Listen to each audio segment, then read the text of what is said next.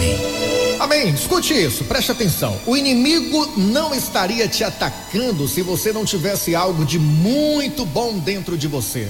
Ladrões não tentam roubar casas vazias e ninguém atira pedras em árvore seca que não dá frutos.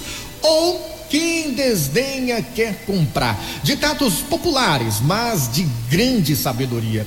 Portanto, não fique triste, nem se preocupe quando tentarem te diminuir, podar, isolar, boicotar ou retaliar em qualquer área da sua vida, pois infelizmente isso é muito mais comum do que se imagina, para mim, para você, para todos nós.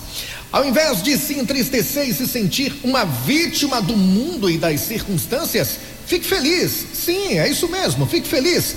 Sabe por quê? Se isso está acontecendo, é porque tem algo de muito valor dentro de você. E quem não tem isso está tentando arrancar de você, usurpar ou até destruir aquilo que não tem pode ter. Essa é a verdade.